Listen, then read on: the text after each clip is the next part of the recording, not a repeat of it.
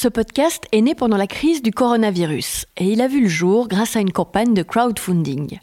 Parmi les très généreux donateurs, j'aimerais en nommer deux. Le premier tient à rester anonyme. Ce chef d'entreprise établi à Genève, je le cite, a pris conscience de plein fouet non seulement de la précarité des indépendants, mais surtout de leur essor économique dans le monde de demain. Un monde qui est déjà celui d'aujourd'hui.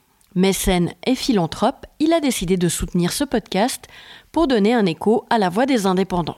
Le second s'appelle Thibaut Galino. Il a d'abord été salarié, puis à moins de 30 ans, il s'est lancé pour devenir consultant indépendant pour les services financiers et les PME. Insatiable, curieux, il est aussi enseignant, chercheur et papa de quatre enfants. Bref, pas de quoi s'ennuyer. Son dynamisme l'a poussé à soutenir plusieurs projets pour venir en aide aux indépendants qui restent trop souvent invisibles selon lui. Je tiens à les remercier ici chaleureusement tous les deux. Sans eux, ce projet n'aurait jamais pu prendre la forme actuelle. Alors merci et place au podcast. Quand je dis je suis pas faite pour avoir un patron, c'est pas que j'aime pas l'autorité ou que je défie l'autorité, bien au contraire. Hein. Mais c'est que juste, je suis tellement introvertie et si je vibe pas avec la personne, ça va avoir une incidence tellement négative sur moi que je préfère me débrouiller toute seule en fait. Comme ça, s'il y a un problème, je m'en prends qu'à moi-même et puis les victoires, c'est moi aussi. Et puis il y a personne qui, qui est derrière moi tout le temps en fait. Imaginez un monde sans chef et sans hiérarchie. Un monde où des chemins de traverse sinueux remplaceraient souvent les autoroutes rectilignes. Vous le sentez ce petit parfum d'aventure là? Il hume le risque et l'excitation. Il ouvre le champ des possibles. Imaginez enfin que dans ce monde, travailler pourrait être un synonyme d'aimer. Une utopie? Eh bien non. Bienvenue dans l'univers des indépendants. En Suisse, ils représentent près de 10% de la population active, alors forcément, ils sont un peu singuliers, ces professionnels qui préfèrent l'autonomie à la sécurité. C'est passionné, c'est créatif, c'est audacieux surtout. Je m'appelle Laetitia Vider, je suis journaliste et pour toutes les raisons que je viens de citer, je suis indépendante. Je tends le micro à mes pairs, alors ouvrez vos oreilles. Dans ce premier épisode, je trouvais assez logique de vous emmener à la rencontre d'une des professions qui nous a sans doute le plus manqué pendant le confinement. Vous devinez? Maïne, c'est la reine des boucles et des frisettes. Entre ses mains, les tignasses les plus indomptables s'adoucissent. Et je dois vous faire une confession. Depuis que je la connais, mes bouclettes se portent mieux. Elles semblent plus légères, plus bondissantes. Car oui, c'est Maïne qui taille ma chevelure. Une femme de 31 ans qui vibre avec son époque, qui veut ralentir, aimer, travailler pour vivre et non pas le contraire. Cet épisode a été enregistré il y a quelques semaines. C'était un dimanche matin à Lausanne, juste le jour avant la réouverture des salons de coiffure.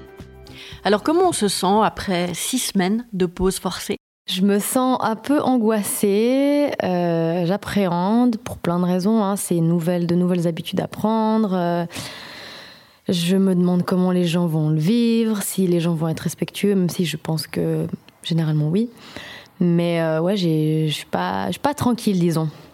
Je pars du principe qu'on n'est pas une nécessité première, les coiffeurs. Alors je suis très heureuse de recommencer à bosser, j'adore mon travail, hein, faut pas, là n'est pas la question. Mais euh, voilà, je vois pas pourquoi nous en premier, en fait. T'as l'impression d'être un peu envoyé au casse-pipe? Ouais, en, mode vas-y, on verra bien quoi. Je suis un peu, je suis un peu dans le stress. Après, je sais très bien que d'une fois que je serai dans le bain, ça va, ça va bien se passer quoi. Mais là, je dors pas très bien là depuis quelques nuits. Est-ce que tu as hésité à repousser l'ouverture de ton salon? Est-ce que tu pouvais te le permettre? Alors non, c'est ça, c'est que j'ai hésité. Au début, j'ai dit ah non non non, euh, j'ouvre pas. Sauf qu'on m'a vite rappelé que en fait, à partir du 27 avril, je ne recevrai plus d'indemnité. Donc j'étais là, bon en fait non, bah j'ai pas le choix en fait. Par contre, j'ai euh, adapté mes horaires. Dans la journée, je finis plus tôt et euh, je limite le nombre de clientes à 5 par jour. Après, on verra financièrement si ça suit ou pas. Je t'avoue que ça m'est un peu égal parce que ma priorité, c'est vraiment euh, la santé. Quoi. Comment t'as vécu ces six semaines d'arrêt? Qu'est-ce qui s'est passé mmh. pendant ces six semaines? Au début, c'était horrible. C'était, c'était dur, quoi, parce que aussi par rapport à la personne que je suis, ça a été un énorme chamboulement. Du jour au lendemain, j'étais dans un rythme extrêmement intense de travail et du jour au lendemain, j'ai plus pu y aller. J'ai pas eu le choix que de rester chez moi. Je savais pas si j'allais réussir à m'en sortir financièrement. Du coup, au début, c'était hyper dur. Puis finalement, en fait, j'ai pas envie de dire que je me suis fait parce que ça manque de, de bosser. Mais j'ai pris ce qu'il y avait à prendre en fait. Du coup, bon, alors, euh, je suis pas quelqu'un qui s'ennuie, donc j'ai cette chance-là, c'est que je m'ennuie jamais en fait, j'ai toujours un truc à faire. J'ai pu prendre du recul sur euh, mon rythme de vie, que je veux réadapter, bien évidemment, comme plein de gens, je pense. J'ai pu aussi beaucoup travailler sur moi et mon développement personnel. C'est surtout ça que j'ai pu faire, en fait, pendant un mois et demi je sais pas, faire des trucs que je faisais pas d'habitude. Et c'est vrai que voilà, j'ai eu droit aux indemnités, donc ça, ça m'a enlevé une grosse épine du pied quand même. Est-ce que tu as l'impression qu'il y a eu un changement en toi? Est-ce qu'il y a des choses qui vont changer par rapport à, l'avant et à l'après? Très clairement, mais vraiment. En fait, pas tout le monde est prêt à entendre ce que je vais dire, mais pour moi, c'était une aubaine. Du point de vue, alors financier, pas du tout. Hein, c'est clair que ben voilà, voilà, plein de projets qui tombent à l'eau, mais ce n'est que partie remise. Mais personnellement, c'était une grande chance d'avoir six semaines d'introspection profonde, franchement, ouais. Pourquoi? Qu'est-ce que tu en as retiré? Qu'est-ce qui s'est qui dégagé de, cette introspection profonde? Tout, j'ai pu un peu faire le, bilan de mon année 2019, euh, à tous les niveaux, même de, ben, typiquement de mon rythme de travail. En un mois, je me suis à peine remise de, ma fatigue intense que j'avais accumulée, en fait. Au bout de trois semaines, c'est là que j'ai commencé gentiment à me sentir reposée. Et je me suis dit, c'est pas normal, quoi. Qu'il faille euh, avoir trois semaines où t'es forcé à. Et je suis pas sortie le samedi soir. Donc imagine si en plus de ça, je suis sortie le samedi soir. Enfin, voilà. Du coup, ça, j'ai remis en question euh, le rythme de vie, la notion de simplicité mes relations avec les gens, que ce soit les gens proches ou les gens en général. Ouais, il y a un petit tri qui s'est fait euh, dans ma tête, quoi. Et mais au final, je, je, suis trop contente. Je suis vraiment trop contente. Professionnellement, je vais je pense euh, garder un horaire un peu plus réduit, honnêtement, pour pouvoir euh, profiter euh, de faire, par exemple, rien, chose que je faisais jamais, ou d'autres choses, parce que j'adore la coiffure, etc. Mais j'ai plein d'autres passions, en fait, à côté. Et je me dis toujours, ah, mais je ferais ça là, ou là, ou là, puis je le faisais jamais, quoi. Et je me suis rendu compte, en discutant avec des amis proches et aussi en discutant avec moi-même, quoi, que c'est pas parce que ça ramène pas de l'argent que c'est pas quelque chose d'enrichissant, en fait. Et on a tendance à toujours vouloir euh, être productif et, faire des rentrées d'argent avec tout ce qu'on fait. Et c'est pas, pas, pas ouf, en fait, je trouve. Et ben, apprendre à dire non. Un truc tout bête, hein, bien sûr, aussi, mais pour certaines personnes, euh, par exemple moi, c'est très compliqué. Enfin, c'est quelque chose qui a été très difficile. Et puis voilà, essayer de garder de plus. Enfin, de d'écouter mon instinct, chose que j'ai pas forcément fait en 2019, tu vois, et ça m'a coûté. Et euh, ouais, de, m'écouter et puis de, de, sentir si la personne en face de moi, elle a une énergie qui vibe avec la mienne. Ok, sinon, ben, je passe mon chemin et puis c'est pas grave, quoi. Ce qu'on peut dire quand même, juste pour recontextualiser un petit peu, c'est que tu manques pas de travail en fait. Non.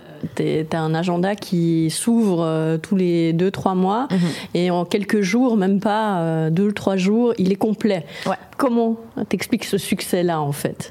Euh, alors, ben, déjà, on est peu sur le marché euh, roman à faire, à spécialiser dans les cheveux bouclés. Personnellement, j'apporte beaucoup d'importance à, la relation que j'ai avec mes clientes. En fait, la relation humaine pour moi a toujours été plus importante que la relation à l'argent. Entre guillemets, je vais pas forcer une cliente à acheter un produit, à ah, vous voulez pas un petit soin, c'est 50 francs de plus? Je ferai jamais ça parce que je me mets toujours à la place de la cliente en fait. Du coup, euh, pour moi, c'est important que la cliente elle vienne et qu'elle se dise ah ben cool, je vais chez Maïne, on va bien se marrer euh, elle va encore dire des conneries euh, toutes les deux minutes, enfin ce qui est typiquement moi. Les gens me disent souvent ah mais en fait t'es tout le temps toi-même, autant sur les réseaux sociaux qu'en vrai, tu es la même personne. Et pour moi, c'est hyper important d'être la même personne et d'être moi-même avec mes clientes. Et je pense que c'est très apprécié, en fait.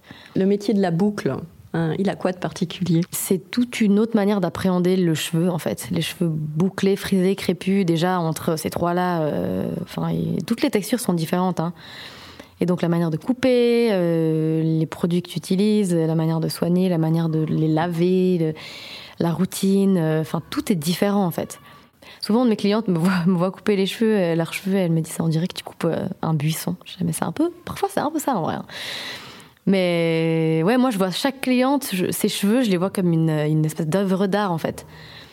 Et du coup, euh, chaque cliente est différente, chaque coup de ciseau est différent. Est-ce que la coiffure, c'était quelque chose euh, qui était là depuis longtemps, depuis ton enfance? Je pense que j'ai toujours voulu faire ça, honnêtement. Après, euh, mon papa était béninois et ma mère est valaisanne, suisse, 100%. Et j'ai perdu mon papa quand j'avais 3 ans, donc j'ai grandi avec ma mère qui savait pas trop quoi faire de mes cheveux. Elle s'est très bien débrouillée, hein, honnêtement, euh, chapeau. Hein. Mais euh, j'ai aussi grandi en Valais, dans la montagne, donc j'étais un petit peu la seule avec ces cheveux-là. Puis euh, j'ai beaucoup complexé, j'ai défrisé mes cheveux pendant 12 ans, je crois. Concernant alors mon, expérience personnelle des cheveux, c'est à partir de, j'avais, je sais pas, une petite vingtaine, où j'ai vu une, une youtubeuse se couper les cheveux tout court. Et je me suis dit, tiens, pourquoi pas faire la même chose et puis arrêter de me défriser les cheveux. Ce qui m'a donné envie de me lancer là-dedans. Sauf qu'à l'époque, j'ai fait le, collège, en Valais on dit le collège, mais le gymnase. Ensuite, j'ai commencé l'Uni. J'avais en tête de travailler dans les RH. Finalement, j'ai fait un certificat RH, j'ai travaillé dans les RH. J'étais là, en fait, c'est pas folichon, folichon cette histoire, en fait. Avec du recul, ça me correspond pas du tout, mais rien n'est perdu. Hein. J'ai appris beaucoup toutes ces années. Puis un jour, je me suis dit, mais en fait, ça va pas du tout, euh, cette histoire-là. D'être 8 heures par jour dans un bureau avec des mecs en costard, c'est pas mon délire. Du coup, j'ai mis de l'argent de côté et puis j'ai décidé d'aller euh, d'aller à New York faire une école de coiffure, en fait. Et puis, c'était la meilleure idée que j'ai eue de ma vie. Donc, ouais, vraiment, je suis arrivée à New York. Je me rappellerai toute ma vie, le premier jour d'école, je me suis dit, mais, oh, mais dans quoi tu t'es lancée? J'avais jamais touché une paire de ciseaux de ma vie. Et j'étais partie pour euh, plus d'une année euh, en mode c'est parti YOLO quoi. Donc ouais, c'était c'était incroyable et cette, pour revenir à la youtubeuse qui m'a donné envie de couper mes cheveux, ben c'est seulement à 23 ou 24 ans que j'ai coupé mes cheveux défrisés et que j'ai laissé ma nature de cheveux naturelle en fait, mes cheveux naturels poussés et puis une chose en entraînant une autre. Et mais voilà quoi. Donc quand tu arrives à New York, euh, tu découvres un monde qui est complètement extérieur euh, au tien. Comment tu découvres cet univers? Alors je connaissais déjà bien New York parce que j'ai ma sœur qui habite là-bas depuis, ça fait quoi, 15 ans maintenant? Donc j'allais toutes les années environ la voir. Mais aller en vacances à New York ou vivre à New York, c'est pas la même chose. Hein. Mais j'étais comme un poisson dans l'eau. À New York, euh, à partir du moment où j'ai mis les pieds dans cette ville, j'étais comme chez moi, quoi.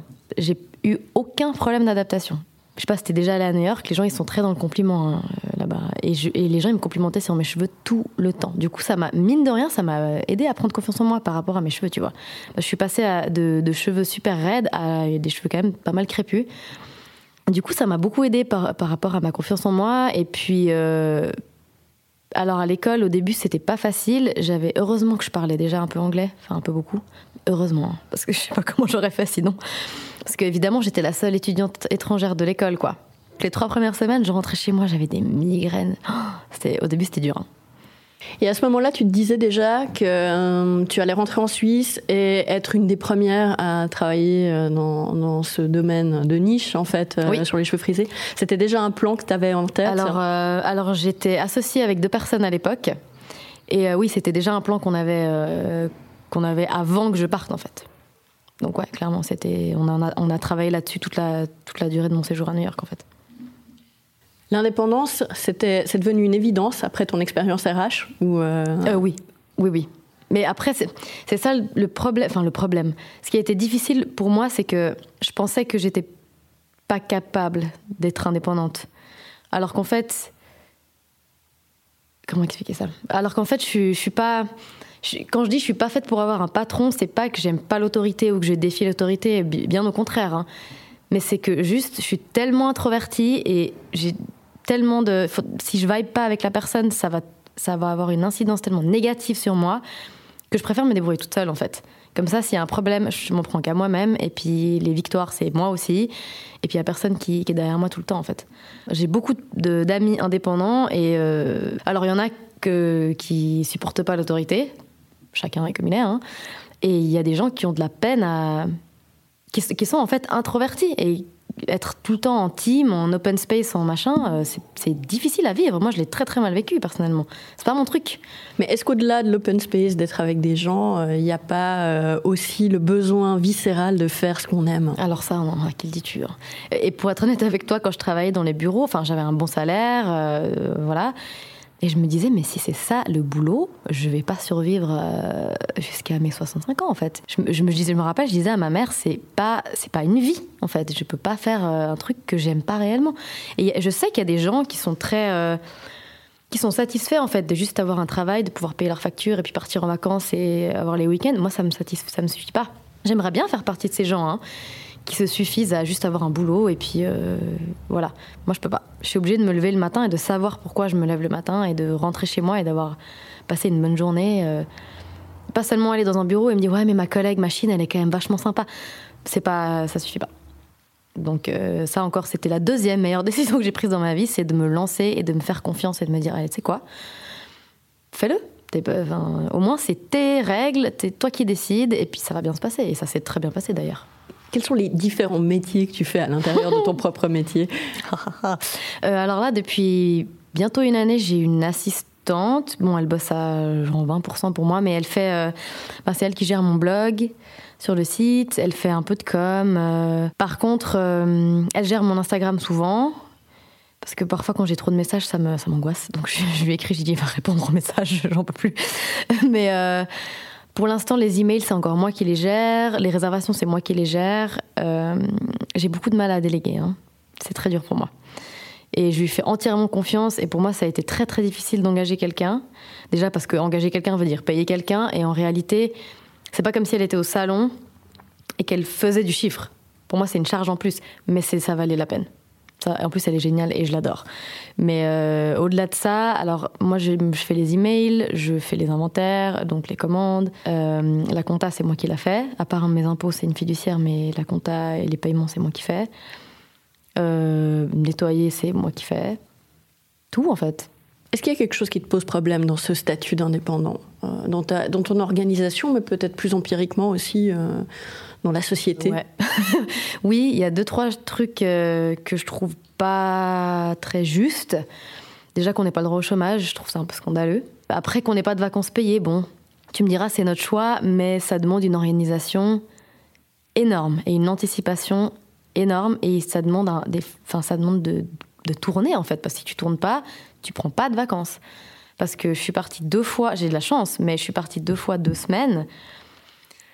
Euh, ça fait un sacré trou dans le. tu vois, ça fait un sacré trou quand même. Parce que t'as deux semaines de. Tu rentres pas, t'as pas de rentrée d'argent, mais à la fin du mois, faut quand même payer les factures. Et du coup, je dois réfléchir quel mois je pars, parce que si je pars le mois où j'ai ma facture d'AVS, c'est compliqué. Enfin, c'est toute une histoire. Hein.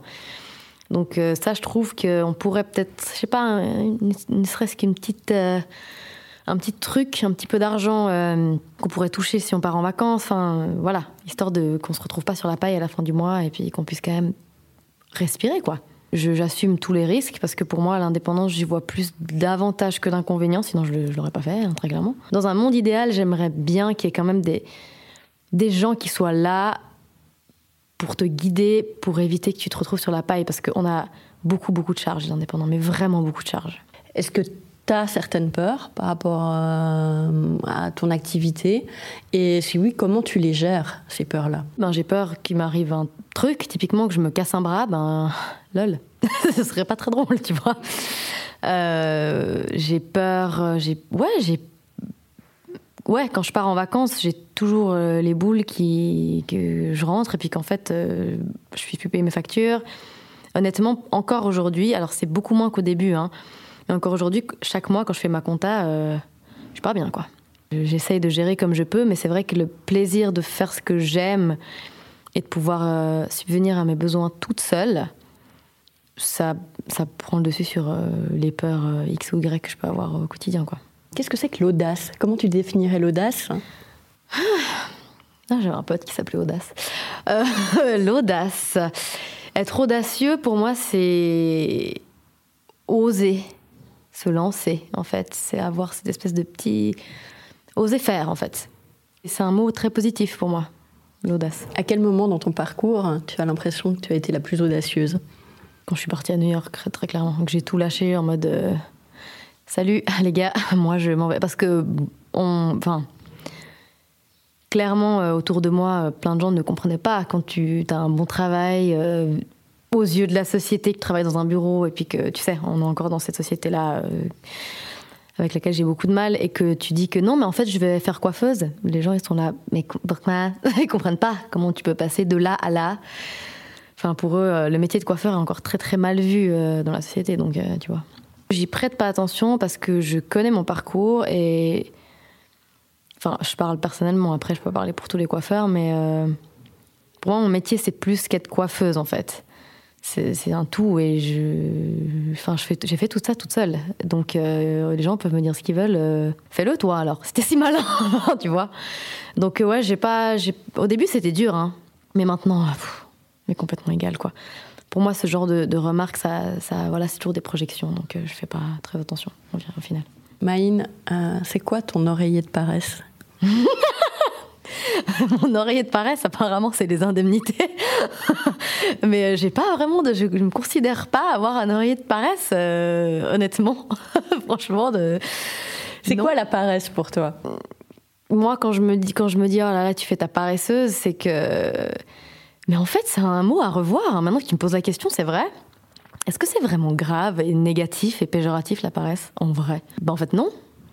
C'est comme la procrastination. Est-ce que c'est vraiment grave? Ouais, ben voilà, je t'avoue que là, tu me, euh, tu me poses une colle, parce qu'à l'époque, euh, avant le coronavirus, je t'aurais dit, ouais, mais c'est quand même quand t'as des trucs à faire et puis que tu les fais pas. Mais tant que t'as pas d'obligation, euh, si tu le fais pas tout de suite, c'est pas, enfin, t'as le droit de dire, en fait, c'est quoi, j'ai envie de me poser sur mon canapé, de regarder mon plafond et ça va bien se passer, quoi. Donc en fait, la paresse, je saurais même pas quoi te dire l'indépendance et la paresse, hein, c'est deux concepts qui vont ensemble. pas du tout, pas du tout. Je, franchement, quand j'ai entendu ça, je me suis dit ah donc euh, donc en fait c'est ça, d'accord. Et en fait ça m'a ça m'a renvoyé à tout le travail qu'il y a derrière pour monter un business tout seul. Et j'étais là, mais alors, toi, t'as rien compris. vraiment, c'est, je mais c'est vraiment le, l'hôpital qui se fout de la charité pour moi, réellement. Donc pour ceux qui, euh, qui n'auraient pas entendu euh, cette histoire, euh, donc Guy Parmelin, qui est notre ministre de l'économie, a mis en garde les indépendants à ne pas trop se reposer sur leur oreiller de paresse avec les aides de l'État hein, pendant cette crise du coronavirus, hein, ce qui a été forcément assez mal pris par la plupart des indépendants. Toi, ça t'a blessé ou pas? Ah oui, ça m'a beaucoup blessé parce que je sais à quel point pas uniquement moi, hein, mais tous les indépendants que j'ai autour de moi, on travaille dur, à quel point on doit réfléchir, compter, euh, faire des sacrifices, etc., etc. Et quand j'ai entendu ça, je me suis dit, mais ça, c'est la meilleure de l'année 2020. Mais j'ai trouvé extrêmement blessant et extrêmement rabaissant, en fait. Comment t'envisages ton, ton avenir? Je sais pas, à 5 ans, comment tu te vois? En fait, j'ai tellement de choses que j'aime dans la vie, mais que j'ai un peu mis de côté. Comme la, bon, la danse et le chant, euh, ok, mais chose, chose que je fais euh, régulièrement. Je prends des cours de chant, je danse euh, avec mes potes qui sont danseurs, et, euh, etc. Mais j'aimerais plus être investi là-dedans. Le dessin, pareil. Je veux dire, j'avais une tablette graphique qui traînait chez moi depuis deux ans, et puis je me suis dit, ah tiens Et je me suis lancée là-dedans. je sais pas, il y a plein de, plein de choses où j'aimerais pas forcément gagner ma vie avec, comme je t'ai dit tout à l'heure, mais passer plus de temps là-dessus, en fait. Donc, euh, donc voilà, c'est deux, trois choses. J'aimerais un peu plus euh, pouvoir trouver un équilibre entre tout ce que j'aime plutôt que faire 99% de coiffure et rapidement faire 1% des autres choses que, j'aime. Franchement, ma vie aujourd'hui, elle me plaît. Hein. Donc euh, je ne voudrais pas changer grand-chose, très honnêtement. j'ai vraiment un entourage que, que j'ai choisi et que j'aime énormément et je voudrais pas changer mon, ma vie, mon métier mes passions, euh, mes activités en dehors du, boulot, juste mon rythme de vie que j'aimerais calmer. Et, voilà. Après, honnêtement, il y a quelques mois, je t'aurais dit j'aimerais voyager 15 euh, 000 fois par année. Ben plus, en fait. Parce que c'est pas ouf et qu'on va se calmer sur le bilan carbone et puis que voilà, quoi. Vraiment. Euh, ouais, je me vois juste pas, comme souvent on me pose la question, pas avec euh, un mari et des enfants. Par contre, ça c'est hors de question. pourquoi? Question backside, mais pourquoi c'est hors parce de que, Parce que parce que 2020, quoi. Parce que parce que voilà, c'est une question. Euh, la parentalité, c'est une question euh, un peu un peu compliquée dans cette société actuelle. C'est un peu Enfin, c'est loin d'être une priorité pour moi, quoi. Je rebondis par rapport à ce que tu dis, mais est-ce que l'indépendance, c'est pas finalement un, choix global de vie? Euh, Oui. Franchement, oui. Là, je me verrais pas avoir un, enfant et honnêtement, j'ai pas envie de sacrifier mon boulot pour un, pour un gamin, quoi. Que je vais devoir élever dans cette société euh, qui me laisse très perplexe. Je vois pas qu'est-ce que ça m'amènerait, en fait, de, de bien Enfin, je suis très heureuse comme je suis aujourd'hui et j'ai pas besoin d'un, d'un mini-mois pour euh, je sais pas quoi en fait. J'ai pas besoin, j'ai pas envie. Euh, et c'est vrai que l'indépendance, euh, ouais, c'est un choix que j'ai fait et j'ai pas envie de m'en sortir en fait. C'est quelque chose que j'aime et qui me plaît énormément et j'ai pas envie de sacrifier ça en fait, du tout. Voilà, c'est terminé. On se retrouve la semaine prochaine avec un autre chemin de vie et une autre vision de l'indépendance. Vous avez aimé? Alors abonnez-vous, mettez des étoiles et commentez. Ça va beaucoup aider le podcast à se faire connaître. Avant de vous quitter, encore un petit merci à Farah Jouffroy de Human Challenge et à l'organisation de promotion de projets inventifs et farfelus qui ont également soutenu ce podcast. Allez, à bientôt